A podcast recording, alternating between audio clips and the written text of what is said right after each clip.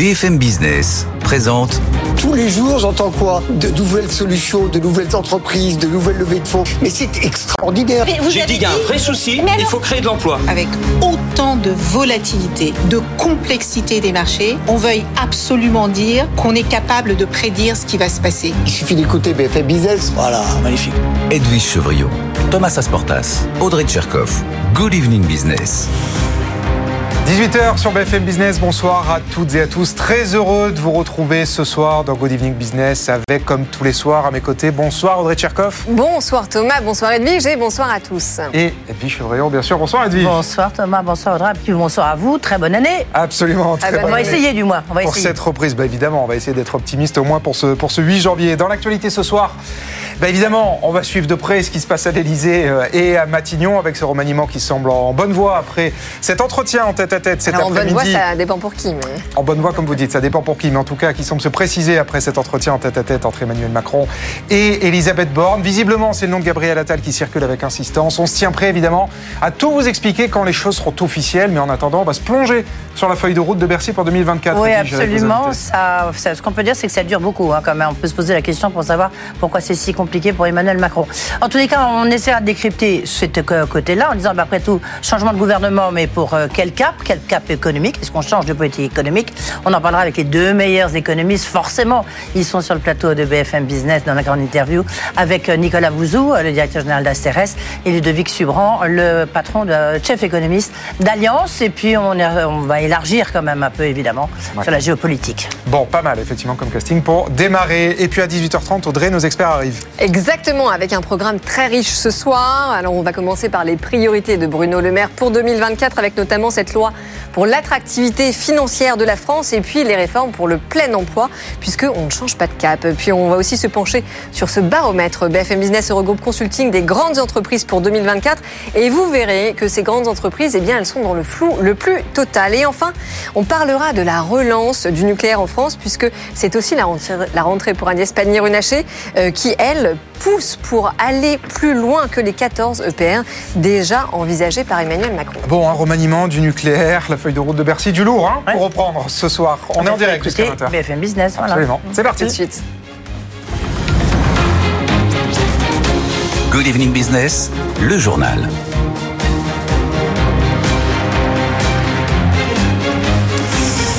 Et on commence donc avec les vœux de Bruno Le Maire aux acteurs économiques. C'était ce matin sa feuille de route pour 2024. Et parmi les annonces du ministre ce matin, il y aura une loi sur l'attractivité financière de la France présentée au printemps prochain. Écoutez Bruno Le Maire. Nous sommes devenus la nation la plus attractive pour les investissements étrangers en Europe. Nous avons su tirer le plein parti du Brexit, merci à nos amis britanniques, pour attirer à Paris les plus grands établissements financiers de la planète. Pour conforter cette place, je vous annonce qu'une loi sur l'attractivité financière de la France sera présentée au Parlement au printemps 2024. Voilà Bruno Le Maire et on poursuit la discussion et le débat demain dans la matinale avec le délégué général de Paris Europlace, Jean-Charles Simon, qui sera l'invité de Good Morning Business à 7h45. Et puis ce matin, c'était aussi la rentrée des classes, entre guillemets en tout cas la rentrée 2024, la ministre de l'énergie Agnès Pannier-Runacher. Bonsoir Mathieu Pechberti. Bonsoir Thomas. Euh, la ministre qui s'est fait remarquer avec cette petite phrase, la France doit aller au-delà des 14 EPR annoncés par Emmanuel Macron, c'était il y a presque deux ans à Belfort. Qu'est-ce que la ministre a en tête Mathieu? Oui, écoutez, à Belfort, Emmanuel Macron avait acté la construction des 6 EPR hein, qui sont entre guillemets lancés euh, en termes administra- administratifs. Elle a acté maintenant le fait qu'il y en aurait 8 de plus. C'était entre guillemets une option qu'avait mise euh, Emmanuel Macron. Mais effectivement, elle va plus loin. Elle dit qu'il faut aller plus loin que les 14 EPR. Alors pour le moment, c'est assez flou parce qu'elle ne veut pas euh, euh, davantage, enfin en dire davantage. En fait, ce qu'elle a en tête, plutôt ce que l'industrie nucléaire et EDF ont en tête, c'est non pas de faire davantage que 14 EPR parce qu'on ne sait pas dans 20 ans ce qui se passera, on ne sait pas où on sera la politique énergétique et la planète énergétique en Europe, mais c'est d'aller plus vite. Parce que le rythme qui jusque-là avait été euh, un petit peu euh, indiqué par euh, EDF, c'était de dire on en construit deux tous les 5 ans. Donc quand vous en avez 14, euh, vous mettez euh, 30 ou 35 ans à en construire. Il faut aller beaucoup plus vite. les centrales actuelles euh, vieillissent. Elles vont a priori être exploitées jusqu'à l'âge de 60 ans, donc en gros jusqu'en 2040. Hum. Et donc euh, jusqu'en 2040, il faut il faut que ça sorte de terre plus vite que prévu. Donc l'idée et ce que veut EDF et ce que veut son, son, son PDG Luc Raymond, c'est de faire en sorte que ces fameuses paires de paires ne démarrent pas tous les 5 ans, mais plutôt tous les 3 ans.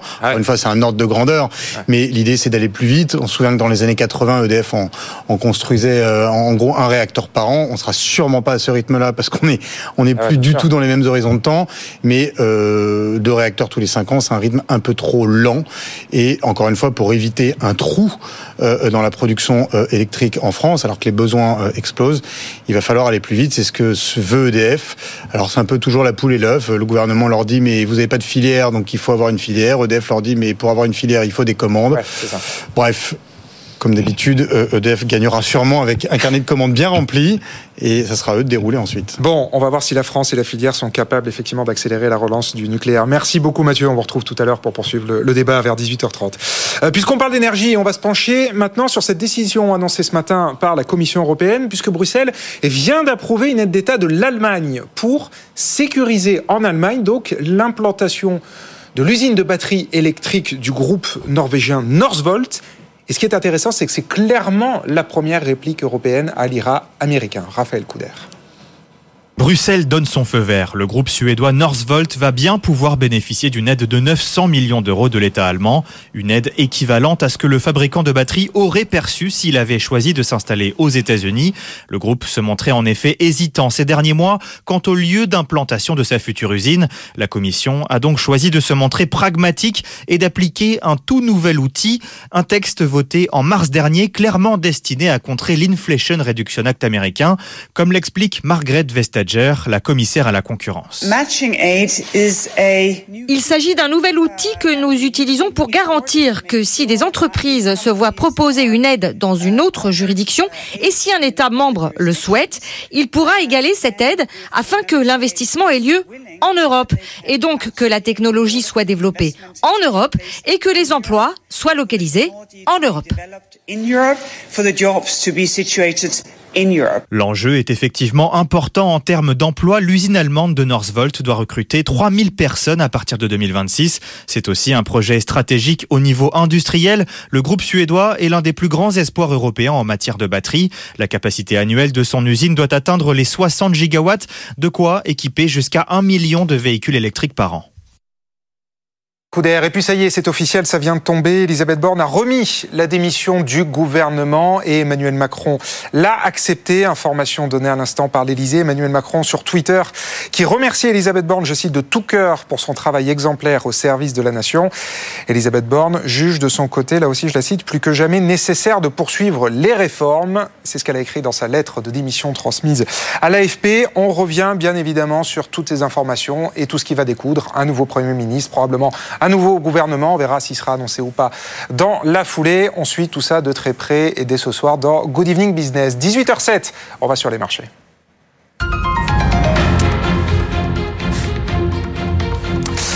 Les ah, marchés avec vous, Étienne Braque. Bonsoir Étienne, comment se passe euh, l'ouverture des marchés ce soir pour euh, la reprise pour cette nouvelle semaine, deuxième semaine de janvier?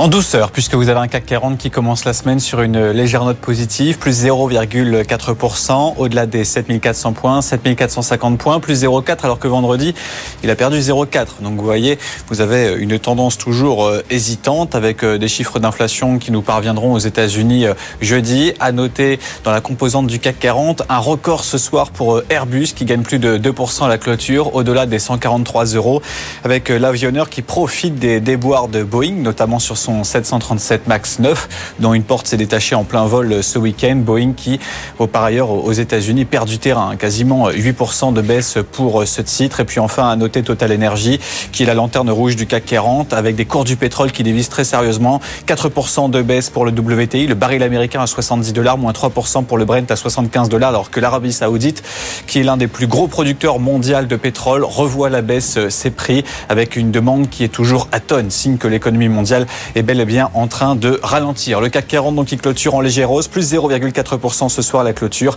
7450 points.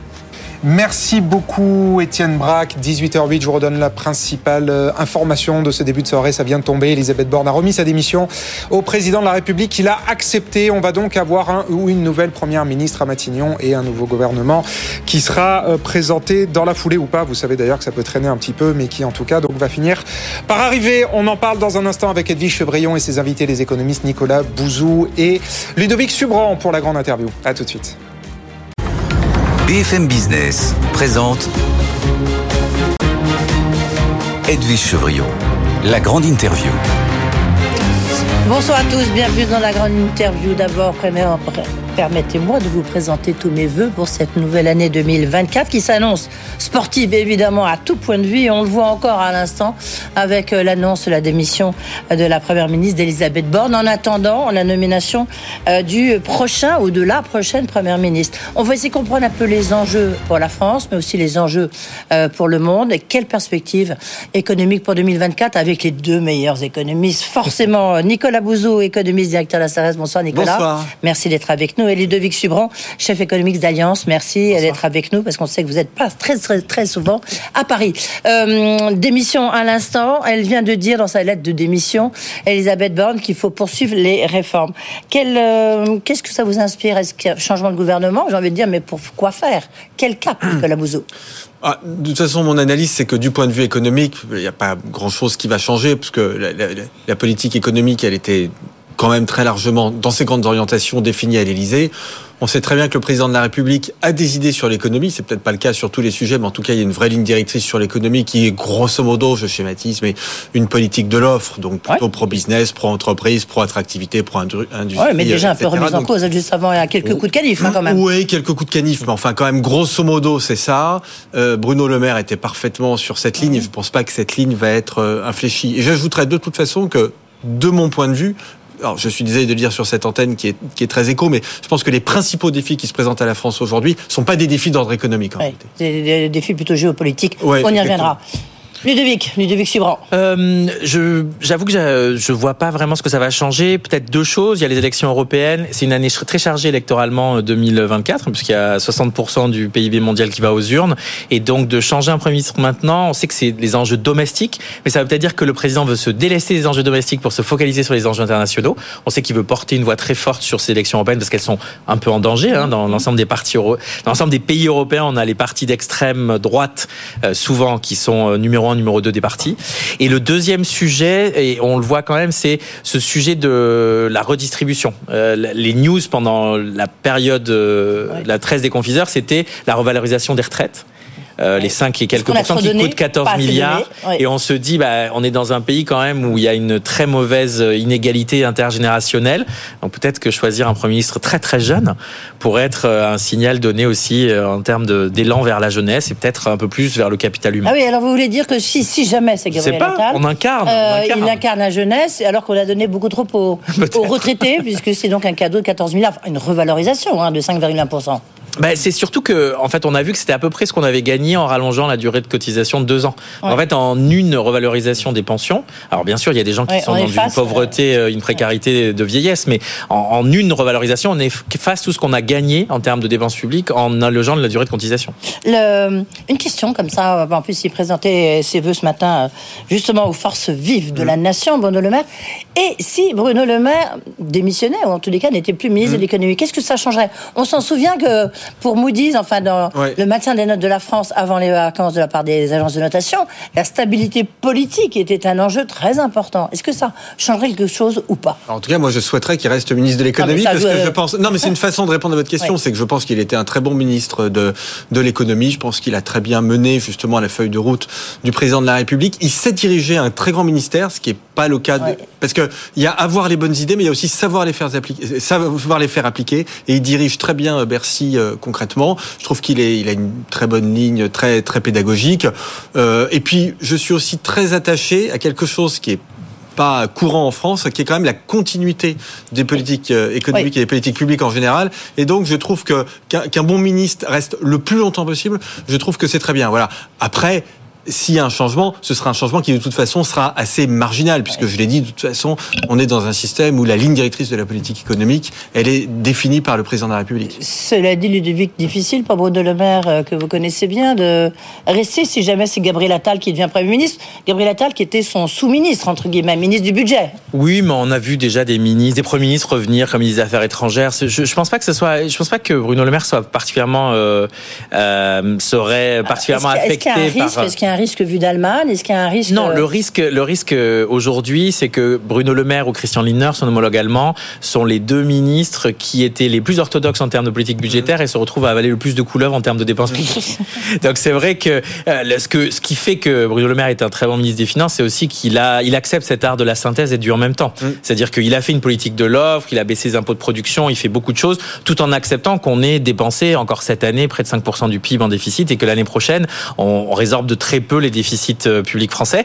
Et ça, ça fait partie vraiment de la politique très rooseveltienne du président Macron. Et donc il faut quand même un ministre qui puisse porter ça. Et je rajouterais, moi j'étais au vœu ce matin du, du, Oui, du bien sûr, ministre. Je trouve qu'il a une façon de raconter ce récit économique autour de l'État-puissance, de la politique des chaînes de valeur, la réindustrialisation verte, tous les sujets d'attractivité financière, qui Là, on voit son côté diplomate en fait. Et donc, dans un moment très fort euh, où on cherche un continent de puissance en Europe, il joue aussi ce rôle de Sherpa euh, pour euh, l'intégrité, la stabilité financière, économique. Et donc, il est plutôt très bon sur ces enjeux-là aussi, dans un moment où on sait, on n'est pas forcément dans les meilleurs Oui, lui, euh, il- auspices. hein, Lui, il sait faire un récit, c'est ce qui manque en l'occurrence pour l'instant Ouais. au président Macron pour son deuxième quinquennat. Oui, oui. Ju- Juste un, un tout petit mot politique. oui, mais je, je pense que le fait que euh, il il ait été le, le patron de Gabriel Attal, si Gabriel Attal est nommé Premier ministre, est, est pas un problème. On a vu, enfin Bruno Le. Maire avait un On- poids, une surface, un, poids, une surface politique tellement importante qu'en en réalité, il peut diriger son ministère avec entre guillemets un peu n'importe quel Premier ministre. Ouais. Le, alors, perspective 2024. Bah, c'est- c'est une année, économiste euh, d'Alliance. c'est- Comment bah, vous la voyez Pour nous, c'est une 2023, année euh, pardon, de... c'était juste pour rappeler 2023, marqué par la, la folie, j'ai envie de dire, des, taux d'intérêt. quoi. Ouais, c'est 2023, c'est un choc de 4 points de pourcentage de taux euh, dans l'économie, qui d'ailleurs s'est pas encore vu totalement sur le coût du crédit aux ménages, aux entreprises. On voit les, les frémissements malheureux un peu sur le secteur de la construction. On voit encore euh, la difficulté pour les entreprises de devoir se refinancer sur 2024 avec des taux beaucoup plus élevés que lorsqu'ils ont euh, pris leur prêt il y a encore euh, quelques années, hein, 3-4 ans. Euh, je crois que 2024, c'est une année de normalisation. En gros, les taux vont rester là où ils sont, voire baisser légèrement. Ça, c'est plutôt bon. C'est une année où on va quand même être dans une fenêtre de tir. Enfin, le risque de 2024, notamment pour l'Europe, hein, c'est de pas avoir l'atterrissage en douceur comme l'a eu les États-Unis. C'est-à-dire que les États-Unis, ils ont quand même géré une hausse de taux majeure, leur baisse de l'inflation, ils ont encore de la croissance et ils ont peut-être Trump qui revient dans neuf mois. Et donc, c'est plutôt pas mal en termes d'équation économique. Nous, on a moins ça. On a l'Allemagne en récession, on a la Pologne, ça ressemble à une récession. On a la France où les indicateurs, notamment sur les ménages, l'essoufflement des ménages se voit. Donc, en fait, 2024, c'est l'année, pas de tous les dangers, mais enfin, c'est une année de décélération économique. Et la bonne nouvelle, c'est que l'inflation décélère aussi, enfin, les prix décélèrent aussi. Et donc, on a plutôt une idée de ça normalise sur les faillites, 55 000 faillites, sur l'emploi, peut-être un peu plus de chômage, mais ça tient pour l'instant. Et ça, c'est plutôt une très bonne nouvelle. D'accord, je ne sais pas si vous avez vu euh, Nicolas Bozo, c'était la une de euh, The Economist, c'était 2024, l'année poudrière, avec Ouais. un point d'interrogation, il faut quand même euh, le, le souligner. Vous, comment est-ce que vous voyez, quels sont les enjeux, les perspectives 2024 Bah, je trouve que le titre des économistes est bon parce qu'en fait, euh, moi, Poudrière, moi j'ai trouvé ça fort. Non, parce que mon analyse, moi, c'est que le- au fond, l'économie a un peu changé de nature. C'est-à-dire que, je schématise, hein, pardonnez-moi, mais on est passé d'une situation où l'économie était un peu le moteur de l'histoire, où l'économie dominait un peu tous les autres aspects, notamment la géopolitique, etc., à une situation où en fait, ce sont les, les- les chocs externes, géo- géopolitique, réchauffement climatique, problèmes de sécurité, etc., qui ont une influence sur l'économie, qui est presque devenue une variable d'ajustement. C'est-à-dire que les prix et donc les taux d'intérêt, les finances publiques bah, sont très largement déterminés par ce qui se passe du point de vue euh, géopolitique. Et là, il y a énormément de choses euh, cette année. Et, et, et Oui, mais vous voyez stabilités de la croissance, vous voyez euh, non, mais je, je une normalisation des taux d'intérêt comme Bah, Ludovic. bah, Qu'est-ce que a- vous... Non, mais Ludovic a très bien décrit les choses. C'est-à-dire qu'en Europe, il y a grosso modo un ralentissement, mais ça tient. En France, pour l'instant, il n'y a pas de récession. Ça tient. Donc très bien. Mais, à coup de dépenses publiques quand même. Faut quand même avec, avec un coût, un coût en termes de dépenses publiques qui est important. Mais regardez, si Donald Trump est élu, par exemple, pour l'instant, la seule mesure dans le domaine économique hein, qu'a annoncé Donald Trump, c'est une taxe sur les importations de 10%, sur toutes les importations. Ça, alors en fait, ce serait il avait déjà fait plutôt pour 2025 hein. que pour 2024. Mais là, vous avez quand même un enjeu, un choc absolument majeur pour toutes les économies développées. Est-ce que ça va arriver ou pas Grosso modo, une chance sur deux. Vous voyez la difficulté, mais il faut s'y préparer. Voyez, il faut se préparer. Il faut que l'Union européenne réfléchisse déjà à la façon dont elle réagirait à une hausse de 10% sur les importations. Euh, Est-ce qu'on fait de la rétorsion, ce qui à mon avis n'est pas la bonne réponse Est-ce qu'on se dit, mais ça demande un énorme courage et beaucoup de pédagogie, on laisse, nous on reste comme ça, mais on réagit pas parce qu'on sait que c'est pas. Vous voyez, donc c'est quand même des enjeux qui sont très importants. Mais la, la capacité là de, de réaction, d'adaptation est plus importante que la capacité de, de, de prévision et de projection. Oui, donc en fait, vous n'êtes pas chef économiste, vous devenez euh, chef géopolitique, c'est ouais, ça euh, vous chef avez du climat, oui. chef. Ouais, c'est vrai ouais. que les sujets géopolitiques et climatiques, mais parce que pour euh, moi, moi, je parle souvent d'une d'une économie de guerre froide, c'est-à-dire qu'on a répondu à Covid, on a répondu à la guerre russe avec une économie de guerre chaude. En gros, euh, on a monétisé la dette, on a fait du rationnement, de la sobriété, on a fait de la rélocation du capital, et là maintenant, on est rentré dans une ère, que ce soit pour lutter contre le changement climatique, que ce soit aussi la réorganisation des États puissances, quoi, des nations. Euh, on a plus d'interventionnisme et de protectionnisme, plus de politique industrielle, de dirigisme, de et à la fin aussi beaucoup plus de légalisme. Et en fait, c'est ça qui est intéressant, c'est-à-dire que économiquement, on peut faire des prévisions à 0,1, 0, moins 0,1, 0,2, mais en fait, c'est plutôt plus 10, moins 20. Et je pense que les entreprises n'ont pas encore totalement adapté leur façon Ça de veut dire réfléchir. quoi, plus 10 moins 20 Bah, c'est que en fait euh, Ah les oui. mécanismes de prix, bah, vous pouvez du jour au lendemain devenir persona non grata dans un pays Mm. parce que euh, bah, là vous avez par exemple des élections au Mexique. On voit bien que si AMLO reste au Mexique, le président, Ouais. bah, il a décidé par exemple d'arrêter la construction de l'aéroport qui avait été prévu depuis des années pour en construire un autre qui est géré par les militaires. voyez. Ça c'est le fait du prince. Et en fait on est dans une économie qui est beaucoup plus comme ça. On voit les Ouais, subventions. Sachant qu'il y a la moitié donc de la population mondiale qui va être soumise à des élections politiques. hein. Oui, et puis surtout avec un regain vraiment de le, retour de l'État Léviathan. Pour un libéral comme Nicolas, c'est vraiment le, c'est le pire des, Ouais, mais des sujets. Mais comme ça. en fait, on, on laisse tomber les mécanismes de marché totalement. Moi, dans certains cas, je me dis, il y a des failles de marché, la lutte contre le climat, je vois encore l'effet que peut avoir la dépense publique, etc. Mais là, on est prêt, tout devient force majeure, tout devient raison d'État et tout devient interventionnisme. La, la vidéo qui a le plus circulé, encore une fois, pendant les vacances, c'est la vidéo de Christophe Béchu qui nous expliquait les subventions sur euh, les Ah oui, différents. ouais. Non, mais voyez, enfin, c'est, c'est, on marche sur la tête, c'est quand même. euh, Là, on est en France. euh, Oui, mais c'est pareil partout. Oui. Et c'est ça qui est. C'est maintenant aussi, euh, tout le monde se franchouillardise violemment. Ben, Ah, en Allemagne, la montée de l'AFD, du parti extrême droite, c'est le moment où ils disent vous allez devoir utiliser des pompes à chaleur.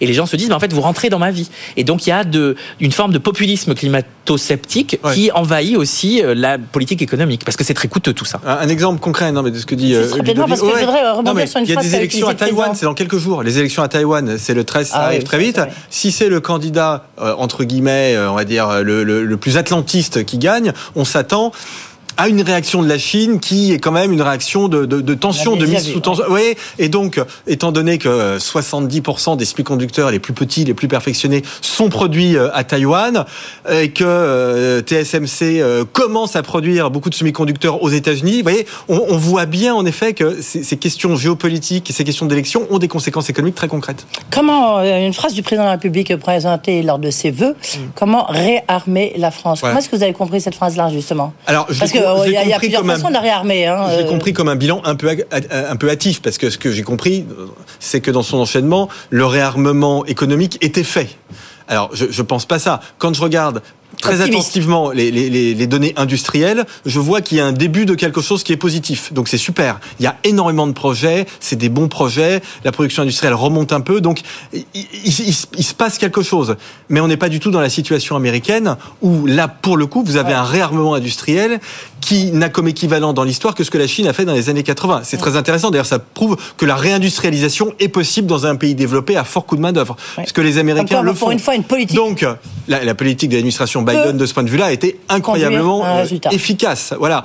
Donc, en France, il y a bien un début de quelque chose avec des outils de politique économique dont on parle trop peu d'ailleurs, mais euh, le, le- le crédit, le, le crédit impôt industrie verte qui est une copie de ce que font les Américains, de l'IRA américain. Je pense que c'est un outil absolument formidable. Donc il y a vraiment des éléments très positifs, mais le, on a commencé à se réarmer. Hein. On peut pas en parler comme étant une tâche faite. Et surtout, c'est pas gagné au niveau européen. Les élections européennes, ah, elles vont se jouer aussi sur le fait que les Français sont, un peu seuls. Hein, ces élections européennes. Moi, je pense qu'elles sont importantes parce que, encore une fois, on a euh, les Français, peut-être les Italiens, qui veulent jouer un peu euh, la gamme des Américains plus de déficit, plus de protectionnisme, plus de nation-puissance, plus de contenu local, des choses comme ça. Et on a les Allemands, les Hollandais, euh, alors on va voir avec ce nouveau gouvernement s'il arrive à former un gouvernement, mais euh, les Polonais, etc., qui sont dans une optique toujours très libérale, très la politique de compétitivité, on reste très ouvert, etc. Et donc cette tension-là, il va falloir la gérer parce que la France est un peu seule à mener ce combat-là aujourd'hui. Oui, juste un point très rapidement, mais comme vous êtes chez Alliance, est-ce que l'Allemagne est affaiblie comme on le dit, on l'entend, euh,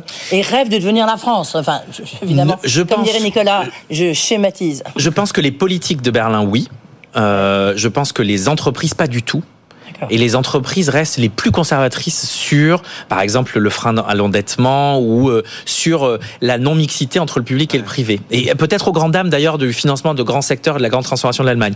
Je tiens juste à dire un truc. Moi, je dis souvent, d'ailleurs, Bruno Le Maire souvent dit bah, l'Allemagne est en récession. Il y a un peu un côté Schadenfreude 2, c'est un mot allemand qui dit on se réjouit du malheur des autres. Attention, parce que si on a de nouveau une crise dans un euro, et on n'est pas à l'abri euh, d'une autre crise, une Allemagne faible, ça change complètement la donne. Parce que ce qui fait que tous les mécanismes de 2012 à 2010 à 2015 sont, fonctionnent, c'est parce que l'Allemagne était assez forte. Là, aujourd'hui, l'Allemagne est en position de faiblesse parce qu'elle a plus euh, la Chine, elle a plus le gaz russe et elle a des gros sujets de décaissement. Mm. En gros, l'Allemagne, elle sait pas faire ce qu'on fait nous, c'est-à-dire faire des crédits impôts verts, ils savent juste pas faire. Les entreprises viennent pas les chercher.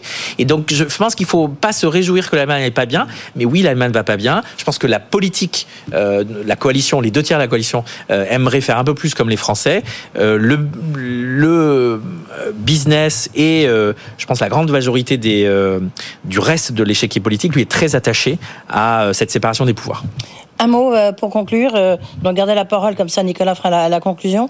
Euh, Ludovic Subran, on a vu l'euphorie, l'optimisme des marchés en 2023. c'est reparti encore aujourd'hui. Est-ce qu'ils vont rester optimistes jusqu'au bout et malgré tout? Alors, 2023, il y a un gros rattrapage de 2022. 2022, c'est une année catastrophique. Hein. C'est une année qui arrive tous les 30 ans sur les marchés, moins 10% sur les actions, moins 15% sur les obligations. 2023, les marchés, les marchés actions sont allés très bien, mais parce que les marchés obligataires sont allés très mal. Les prix des obligations d'État ont chuté dramatiquement. Donc là, 2024, nous, on est plutôt sur une croissance des marchés qui continue, plutôt autour de 6-7%. Donc on n'a pas les 18% qu'on a eu sur 2022. Donc c'est aussi, une, 2023, pardon, c'est plutôt une normalisation.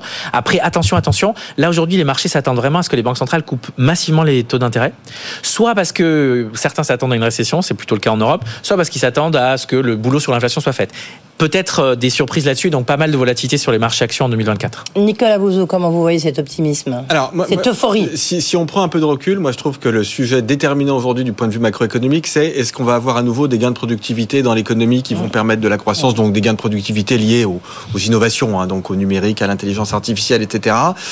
Bon, ça fait longtemps qu'on théorise sur le fait qu'il y a de l'intelligence artificielle, mais ça fait pas de, de productivité. En fait, aux États-Unis, on voit une montée de la productivité, ça y est. Et, et, moi, mon, hypothèse, en fait, mais depuis longtemps, c'est que en réalité, ces, ces technologies ont, plein de gains de productivité, mais que les, comme les entreprises les utilisent pas encore véritablement, c'est des gains de productivité qui sont réprimés, mais que quand on va vraiment utiliser l'IA, le numérique, etc., la productivité peut exploser peut-être que là aussi il y a un début de quelque chose. Donc vous voyez, tout est pas euh, négatif hein, dans ce qu'on dans ce qu'on a décrit. Ah, heureusement. Et il est, oui, non, non, mais parce que parfois on a un peu tendance à, décrire les choses euh, comme ça. Et donc si la productivité américaine continue de remonter, je pense que voilà, c'est un bon signal pour le monde entier. Ça veut dire que les technologies, ça y est, elles peuvent nous apporter la croissance qui nous manque par ailleurs pour des raisons démographiques, etc. Merci beaucoup, messieurs. On aurait pu vous garder toute l'heure, mais comme ça vous reviendrez nous voir. Merci, euh, Ludovic d'avoir été avec nous, Ludovic Subran, chef économiste d'Alliance. Nicolas Bouzou, économiste, directeur d'Astanas. Merci Nicolas. Good Evening Business. Actu, expert, débat et interview des grands acteurs de l'économie. 18h34, c'est parti pour les experts du soir. J'en profite pour vous souhaiter évidemment une très bonne année. Euh, Emmanuel Le Chypre, bonsoir. Bonne année, bonsoir. bonne année à vous. Euh, c'est la cravate du que vous avez pris de bonnes résolutions pour cette année, Emmanuel? Oui. On ne saura pas lesquelles. Euh, non. Bon, en tout cas, J'espère que vous les verrez ah, D'accord.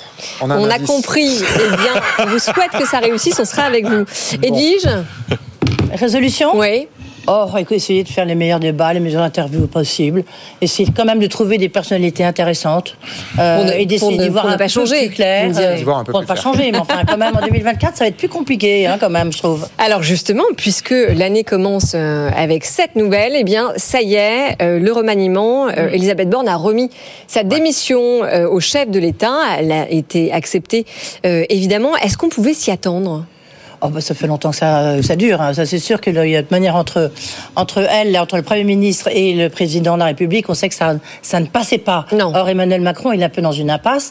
Du reste, il a complètement renouvelé tout son entourage à l'Élysée, euh, y compris euh, son Sherpa communication, on va dire ça comme ça, parce que c'est si important. Le marketing politique est si important pour le président de la République. Et là, il n'arrive pas, il pas à raconter, à trouver son récit. On parlait tout à l'heure du récit euh, de Bruno Le Maire Ouais.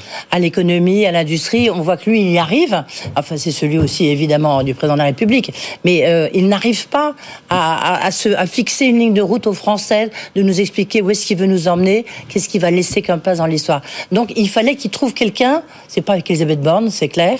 Euh, il fallait qu'il trouve quelqu'un. Il faut qu'il trouve quelqu'un, parce que rien n'est confirmé, qui soit capable de l'aider à le projeter un peu dans, l'avenir, dans le futur, dans, dans un nouveau récit, dans quelque chose qui, nous, nous enthousiasme, nous, Français. Ouais, c'est important ce que vous dites, Edwige. Effectivement, elle a remis sa démission qui a été acceptée, mais elle est toujours en poste avec son gouvernement pour l'instant Oui. pour Oui, oui. euh, gérer les, les affaires courantes. hein. Le nouveau gouvernement ne va pas être annoncé d'une minute à l'autre. Ça va durer encore, euh, encore quelques heures au moins ou, ou quelques jours. Emmanuel, est-ce que vous partagez l'analyse d'Edwige? Est-ce qu'il y avait besoin d'insuffler une nouvelle énergie euh, cette année?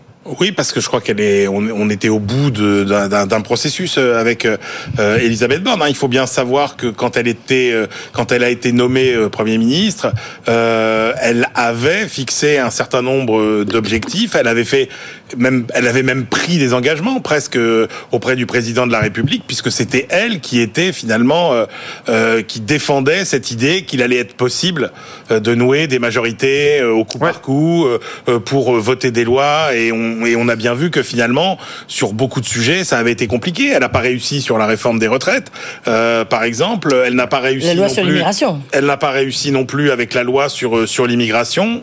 Euh, et là, moi, je pense qu'elle paye un peu ça, cette idée qu'elle n'a pas réussi finalement à faire euh, fonctionner à, à ces, ces, ces majorités pour faire voter des lois, sachant qu'on ne lui a pas facilité la tâche Oui, parce qu'il n'est pas sûr que ce soit elle qui ait choisi ces, ces, ces, ces batailles-là, et qu'en fait c'était les batailles les plus orthogonales. Non, mais c'est la question que j'allais vous poser. En même temps, dans quelle mesure a été vraiment décisionnaire? On lui a imposé beaucoup de choses. Ah bah, Est-ce que vous pensez ministre, hein. réellement que euh, un changement de Premier ministre va changer quelque chose? D'ailleurs, Ah bah, de toute manière, ce c'est président ce que disaient Macron vos invités, qui-. Justement, Emmanuel Macron décide quasiment de tout. Bah, c'est oui, bah, c'est normal. Hein. Il est président de la République. On est dans la cinquième, euh, cinquième République. Donc, euh, de ce point de vue-là, euh, j'ai envie de dire, c'est assez logique. Après, il faut avoir quelqu'un qui arrive à mettre en œuvre.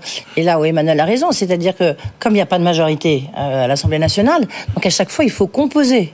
Et que Elisabeth Borne, elle n'arrivait pas forcément à composer. Après, elle n'était pas vraiment aidée, hein, il faut dire. Alors, est-ce que de prendre quelqu'un si jamais c'est Gabriel Attal, c'est assez hum, équivoque parce qu'au moins, euh, Sébastien Lecornu, lui, il était ex de droite. Ministre des Armées, ouais. Voilà, ministre des Armées, il y a il trop était de- ex de droite. Il y a trop d'opposition à sa nomination. Non, mais ça, je suis, je suis bien d'accord. Ce que je veux dire, c'est qu'il était plus, sur le plan politique, il était plutôt de droite.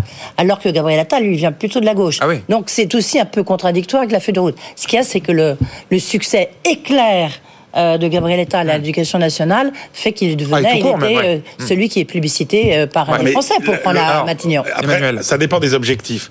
Si l'objectif c'est de, c'est de, à la limite, de mieux faire fonctionner le, le Parlement et de trouver quelqu'un qui soit capable de discuter euh, mieux avec les diverses composantes de l'Assemblée, là on est plutôt sur un profil technique politique pas technique technocrate.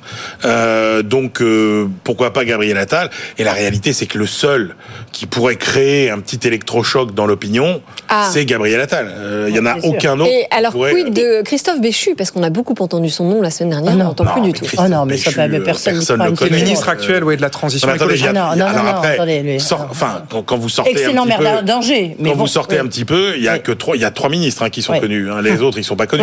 Les gens connaissent Bruno Le Maire, les gens connaissent connaissent euh, Gérald Darmanin et les gens connaissent euh, Gabriel Attal. euh, euh, Gabriel Ouais. Attal et donc il y en a un quatrième et ils connaissent aussi euh, euh, Éric Dupond-Moretti. Pannier. Oui, oui, voilà, c'est à peu près. Mais, mais, mais ne leur demandez pas euh, qui sont les, les autres ministres. Ils n'existent pas. Alors, en attendant l'officialisation euh, du nouveau, de la nouvelle locataire de Matignon et de la nouvelle équipe, est-ce que ça va changer quelque chose pour la politique économique? Parce qu'à la fin des fins, évidemment, c'est ça Bah, la question vi- que se posent les chefs visiblement, d'entreprise non. qui nous écoutent. Oui, euh, visiblement non. C'est-à-dire que malgré les coups de canif qu'il y a eu dans la le politique budget. de l'offre, euh, dans le budget euh, que vous suivez, Thomas Sasportas, il n'en demeure pas moins qu'on a le sentiment que c'est quand même plus ou moins respecté. Il reste dans, dans, dans- dans sa volonté de faire une politique favorable Hmm. aux entreprises. De ce point de vue-là, quel que soit le locataire de Bercy, ça, ça va, ça va. Je pense pas qu'il y aura d'énormes changements, Hmm. euh, sauf si, euh, je sais pas, il y a encore de nouveau des gilets jaunes, ou- parce qu'il y a quand même cette question de répartition hein, de, de la richesse. Ouais. On en parlait Oui, tout à l'heure avec valeur, le partage de la valeur,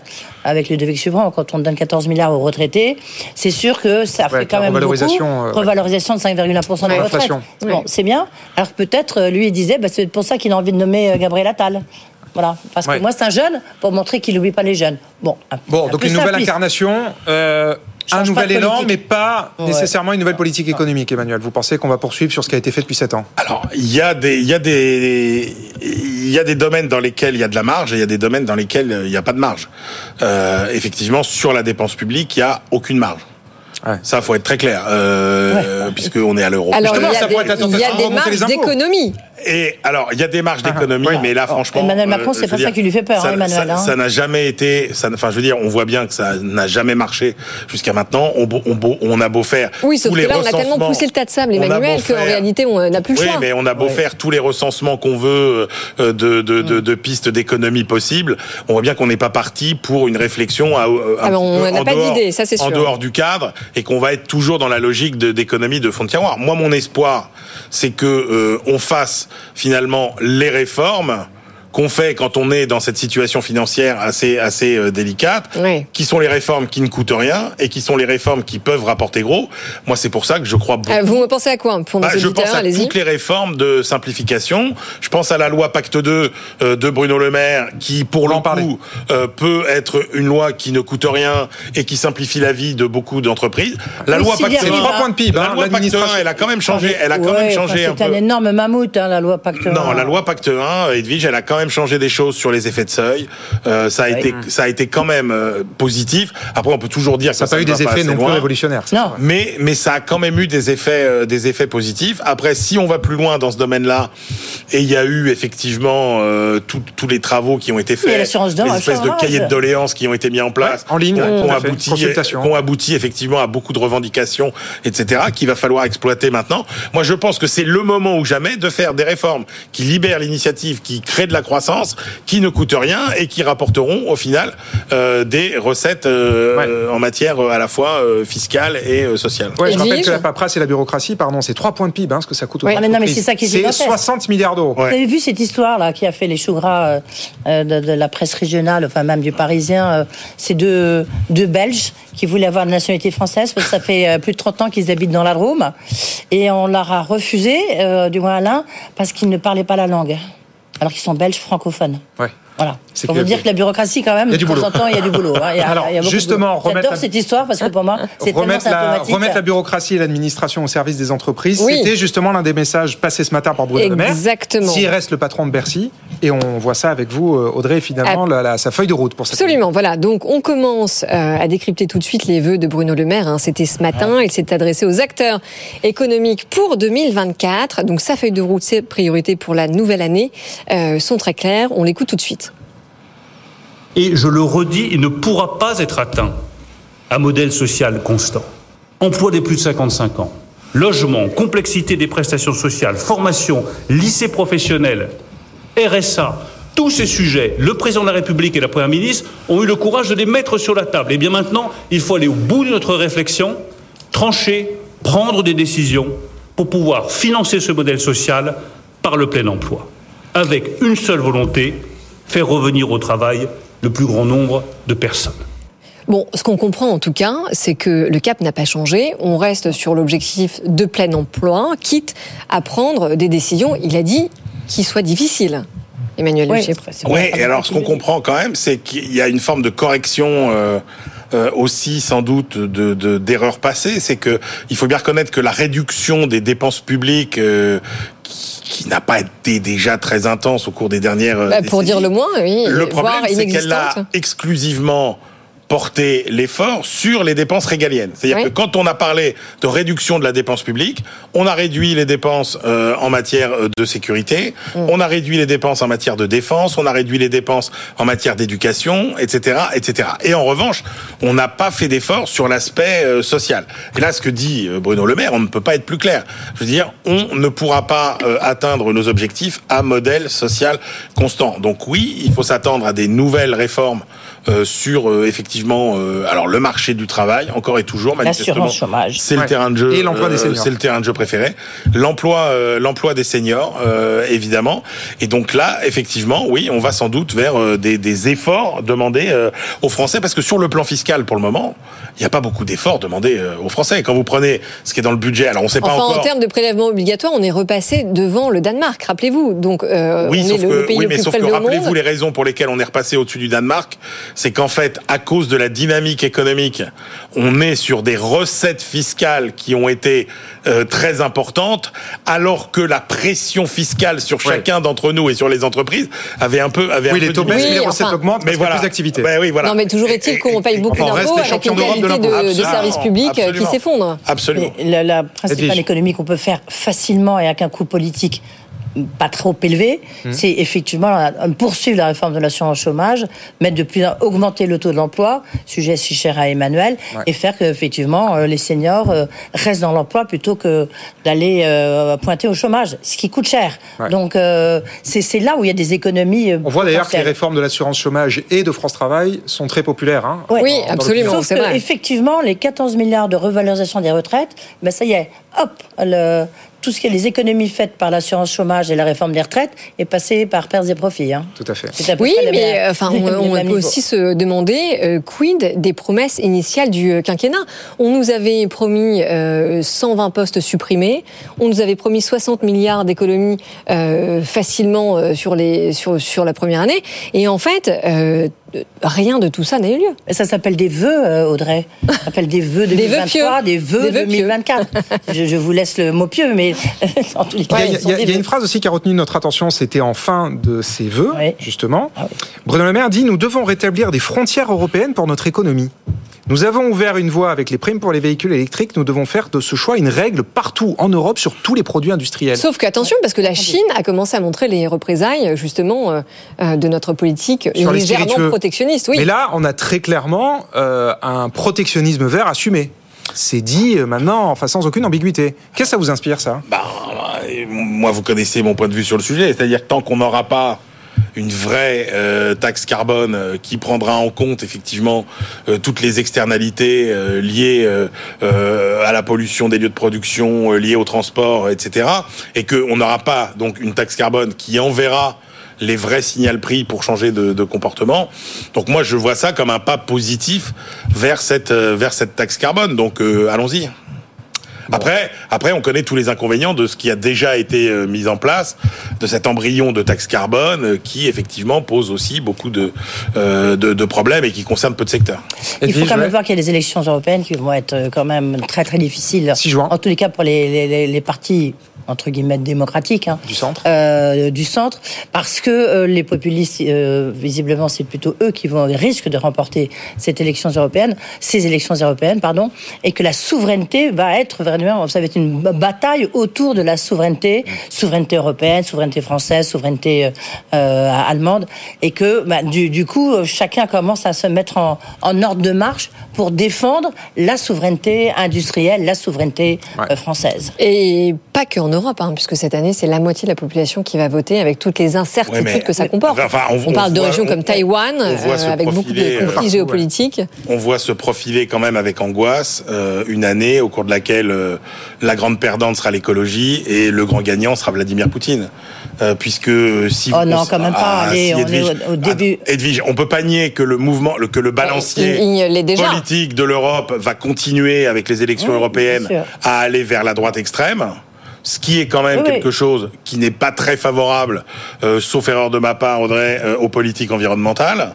Euh, tout ça est quand même extrêmement favorable euh, aux, aux, options de Vladimir Poutine. Et si jamais oui, enfin, on va jusqu'à l'élection, si Vous jamais on va, italienne. Oui, mais si jamais... Mélanie, elle a bah, visiblement, elle vient quand même de l'extrême droite. On voit que finalement, c'est pas oui, si elle a adopté tous les codes oui, européens. Si vous avez, si vous avez un appartement, si vous avez un appartement, c'est notre émission. ça. C'est tout pour investir le matin, 10h midi. Ça, ça c'est. Le conseil immobilier, c'est le matin. Si vous avez un appartement à vendre, si, vous vous l'adressez. Si vous avez, si vous avez, si vous avez une majorité qui, qui se fait au détriment, parce qu'il est probable que l'extrême droite va gagner du terrain au détriment des écologistes, c'est néfaste. Et si vous arrivez jusqu'à une élection de Donald Trump en fin d'année, euh, que Vladimir Poutine appelle sans doute euh, de ses voeux, bah oui, et face à laquelle euh, campagne électorale dans laquelle il ne sera sans doute pas inactif euh, et la Russie ne sera pas inactive, vous pouvez considérer que l'échiquier politique de la fin de l'année sera quand même extrêmement favorable aux options russes et euh, défavorable aux options environnementales. Et ben voilà pour nous réjouir. Voilà. Oui, voilà. Non, Et attention, le pire n'est attention, on sûr. a, mais alors, on a nos le bulletins de vote entre nos mains. sûr. Mais oui, bien sûr. Non, mais juste attendez, parce que vous annoncez euh, l'éventuel euh, succès de Vladimir Poutine. Et Ceci dit, il est le seul candidat Donc, si vous voulez, c'est assez oui, facile. hein. oui, oui, bien sûr. Ah non, mais Non, ça, je parlais même pas de l'élection Non, non, non, Ah, sûr. Non, mais je veux dire, d'un point de vue économique, en réalité, euh, la Russie en sort largement plus gagnante que l'Europe. Les sanctions n'ont pas du tout pénalisé à hauteur de ce qu'on avait imaginé la Russie, alors qu'on s'est vraiment tiré une balle dans le pied. On est d'accord avec ça. Euh, on peut considérer que a, a posteriori, si on avait euh, vu la, ce que serait la situation économique aujourd'hui euh, de la Russie, oui, c'est probable que on, on aurait été déçu par les, les résultats. Oui, bien sûr. Il y a, il y a un point que ouais. j'ai trouvé intéressant ce matin sur ce que dit euh, euh, lors de la présentation euh, des vœux de Bruno Le Maire aux forces économiques, 1300 personnes hein, quand même. C'est lorsqu'il a dit qu'il fallait absolument une union des marchés, une union des marchés des capitaux, Ouais. parce qu'il fallait Oui, financer- enfin, On en on en parle depuis, on en depuis depuis qu'on est né. Mais euh, là, il a quand même dit il faut changer de méthode parce que on a, les entreprises ne pourront pas financer la transition écologique si elles n'ont pas des moyens financiers. Isolé, ouais. Bon, là, là, il a quand même assez raison, non, euh, Emmanuel? Mais ça Et- fait, mais, mais- mais c'est, mais c'est, Donc c'est mais pour ça qu'il faut changer de méthode. On va la faire avec les pays qui sont partants. Et ceux qui ne veulent pas, ne nous Ça, rejoignent c'est pas. peut-être précurseur d'une nouvelle façon plus, Exactement. plus dynamique de fonctionner de l'Europe, parce que la Oui. réalité aujourd'hui, c'est que, ça, je disais que le seul pays. Oui. le seul pays qui a les marchés financiers suffisamment euh, profonds euh, dans lesquels finalement les investisseurs sont engagés euh, durablement sur les placements boursiers, etc., c'est les États-Unis. En France, on a, en, en France et en Europe, on a un des marchés extrêmement compartimentés, et deux, dans un pays comme la France, on a tellement euh, déresponsabilisé l'épargne de long terme en la confiant finalement aux assureurs et aux produits d'assurance qu'il n'y a plus d'investisseurs à long terme en actions Non. sur, en France, en France aujourd'hui, en France aujourd'hui, euh, etc. Bah oui, mais le résultat, c'est que les seuls qui aujourd'hui ont une vision euh, à long terme et qui Ce sont ont- les Américains. qui ont une confi- Ouais. voilà. Oui, absolument. Mais ce que j'entends quand même sur le changement de méthode, c'est qu'on en revient finalement à, euh, à une Europe à plusieurs cercles. L'Europe Oui. de Jacques Ah. Delors, l'Europe de Jacques Delors. L'Europe de Jacques Delors. échelles. Alors, Et- il nous reste 5 minutes, puisqu'on parle de politique, d'international et de géopolitique. Emmanuel, c'est le baromètre que vous avez publié euh, ce matin avec le Ouais, groupe Consulting. absolument. Sur les entreprises en 2024, les 100 plus grandes entreprises françaises. Et alors, dans cet océan d'incertitude, visiblement, le mot qui revient, justement, c'est ça, Voilà. c'est incertitude, c'est on est dans le flou plus Alors, total. oui, ce qui, est, ce qui est très intéressant, c'est de voir que, vous savez, on demande toujours aux, euh, donc c'est les 100 principales entreprises françaises, plus les, les, les des PME emblématiques euh, de l'économie du pays. On leur demande toujours est-ce que vous êtes optimiste, pessimiste, euh, euh, incertain? En fait, il n'y a jamais eu aussi peu d'optimistes.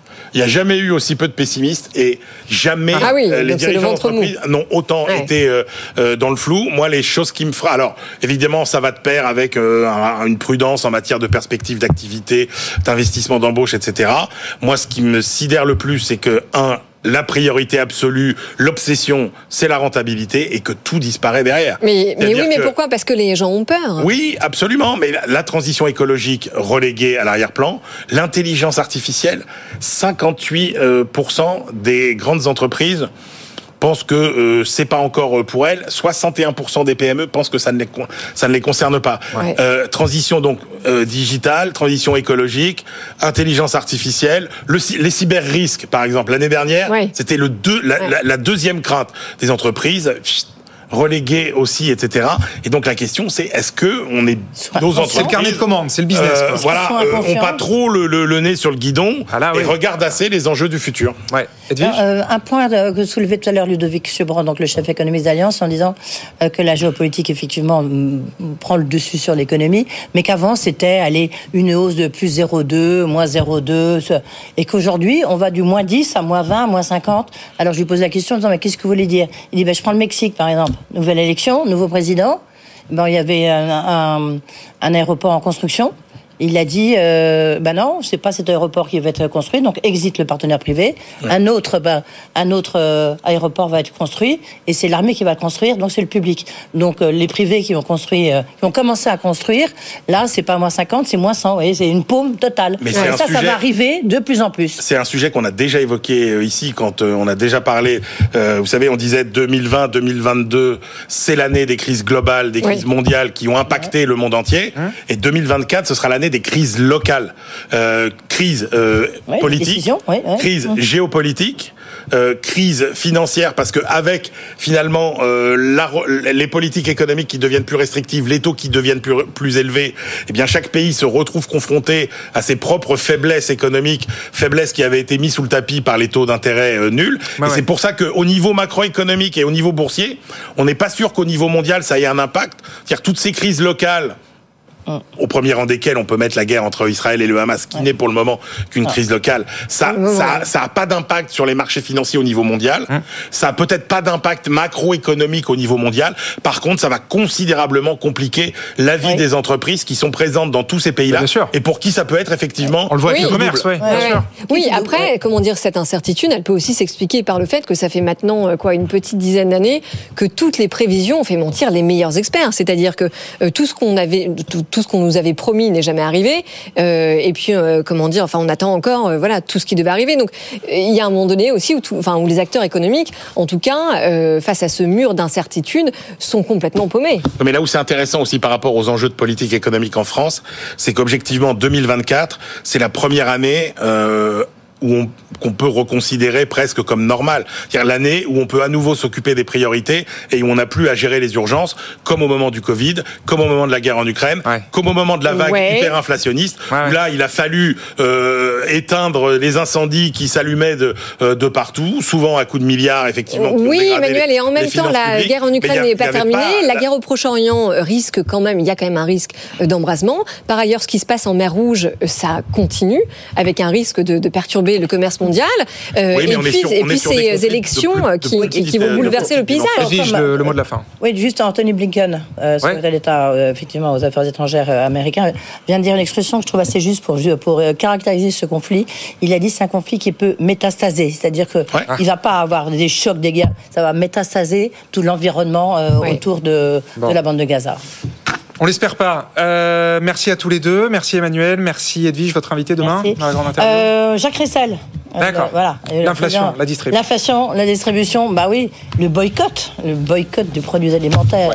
Est-ce qu'il faut le faire ou pas le faire La bataille Carrefour-Leclerc. On voit ça demain à 18h10. Merci à tous les deux. Merci à vous Audrey. On se retrouve dans un instant pour la deuxième heure. Oui, absolument. Good Evening Business et les experts du soir, ça continue. Beaucoup de sujets à voir avec les meilleurs experts de l'économie. Absolument, Nathalie Janson, Bruno Grandjean et Stéphanie Veller seront là pour débattre de l'actu et évidemment donc de ce remaniement, enfin en tout cas de la démission d'Elisabeth Borne. Euh, si vous nous avez raté en direct, c'est pas grave, tout est déjà dispo en ligne, en replay sur les réseaux sociaux et en podcast. À tout de suite.